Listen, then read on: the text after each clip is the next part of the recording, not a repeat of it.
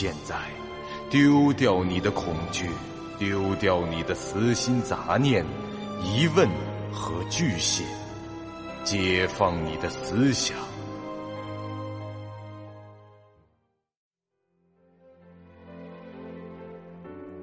您现在收听到的是由喜马拉雅 FM 出品。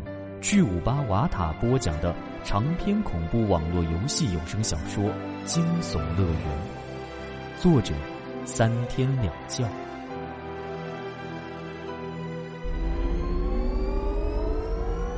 欢迎来到惊悚乐园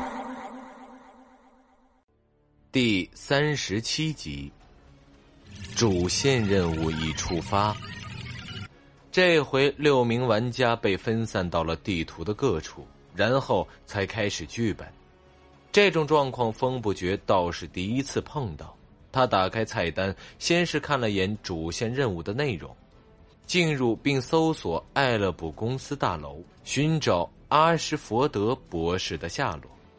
接着，他又看了一眼团队栏的状况，那里显示的五个名字：无双上将潘凤。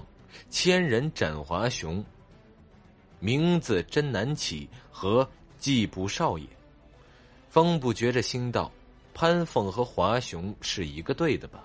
这说起来，这剧本里貌似全是男玩家。突然，一声含糊不清的低吟在风不觉的身后响起。风不觉转头望去，看到了一个呃，或者说一只血狼丧尸，他正在一瘸一拐的向着自己靠近。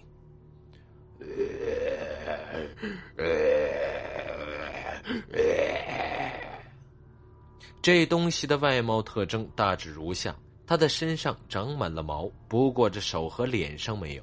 非但没有毛，而且这皮肤还非常的白皙。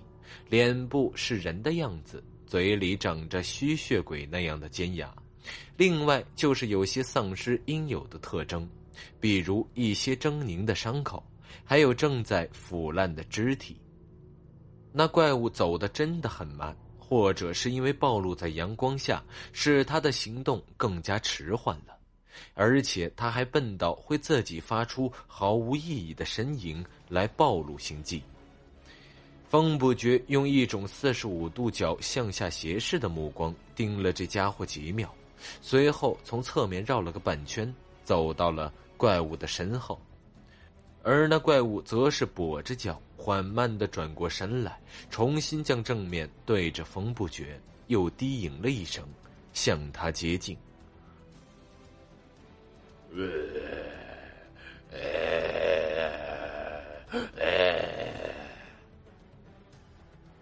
这么慢啊！风不觉都没从这行囊里拿武器出来，他根本就懒得去杀这怪物，只是径直朝着离开天台的门走去。这身后的血狼丧尸仍在朝他靠近，但他的移动速度比风不觉正常的行走速度还要慢。风不觉打开了天台的门，门后面就是通往楼下的阶梯。虽然他对于这剧中怪物的实力产生了些许的鄙视，但还是警觉的先观察了一下门后的情况，然后才进去。临走时，风不觉还不忘把这门给关上。顺着楼梯走到下面，这一层是一家普通的小餐厅，厨房就在吧台的对面。临街的橱，这临街的橱窗那一侧有一排桌椅。吧台边也有一些座位，少数的几张桌子上还摆着吃剩下的食物，三明治、薯条、培根煎蛋等等。此刻这些东西早已成了苍蝇们的美食。风不觉这四处查看时，又听到了一声低吟。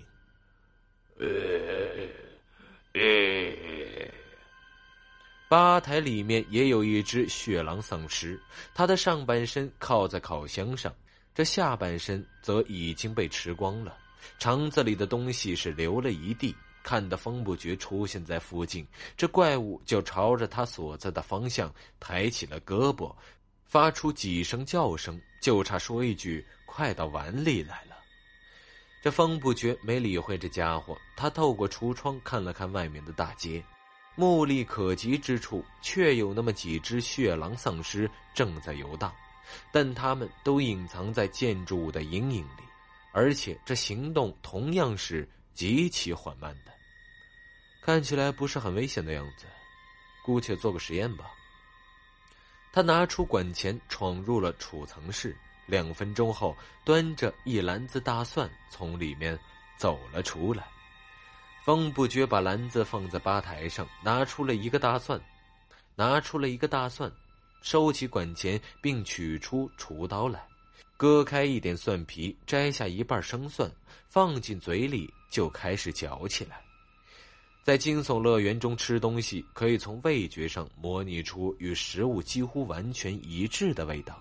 而且吃多了，同样会产生饱腹感。不过现实中，玩家的胃里自然不会有东西增加的，无论是味觉还是饱胀感，都是通过神经连接系统制造的幻觉而已。这新热的味道在舌尖绽开后，这风不觉就绕到了吧台的后面，接近了地上的那只血狼丧尸。后者的胳膊此时已经放下了。似乎失去了吃人的食欲，看来这大蒜的气味确实有效果。这风不觉还渐渐的凑上去，伸着脖子，隔着一米左右的距离，哈的朝着那怪物的方向哈气。那怪物这时竟然开始用手在地上爬行，试图离风不觉远点儿。这剧本啊，简直是天堂！风不觉面露兴奋之色，他已决定了要在这个城市里刷到爽为止。职业玩家听上去似乎是份令人向往的工作，可以将游戏当成事业来养活自己，甚至是名利双收。谁又不曾想过呢？在二零五五年，这也确实成为了一个被社会认可的职业。行业中的顶尖人才有着与知名运动员相仿的印象力，职业玩家的年龄跨度在十四到三十五岁之间。当然，这年纪再小一些的高手也存在，只是有些游戏的年龄分级导致他们无法加入。一般来说，职业玩家可以简单的分为两种。这说到工作室，这回风不觉的剧本里也有。工作室的成员，不过他不属于秩序那种高门大派的笔下，他是前文中我提过的那种三流工作室老板兼财务兼玩家，他就是季布少爷。好吧，这相信诸位也猜到了，不错，他的工作室叫做冰帝。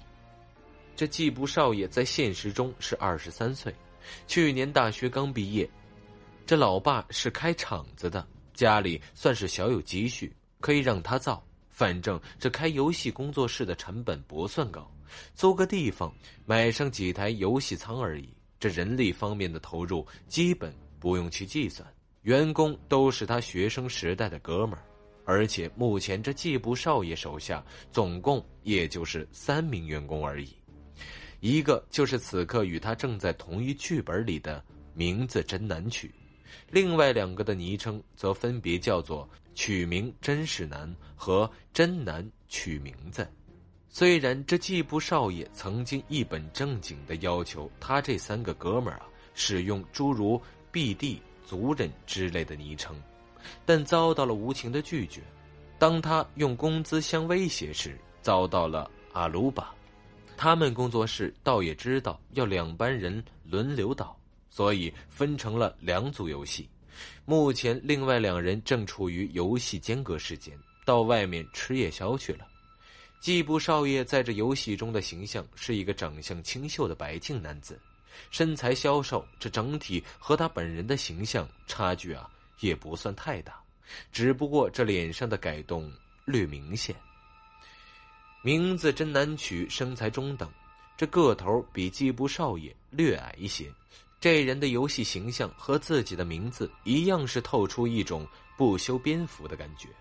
他非但没把自己改帅，还整成了一个光头的形象，说是啊，在这游戏里也体验一下光头的感觉。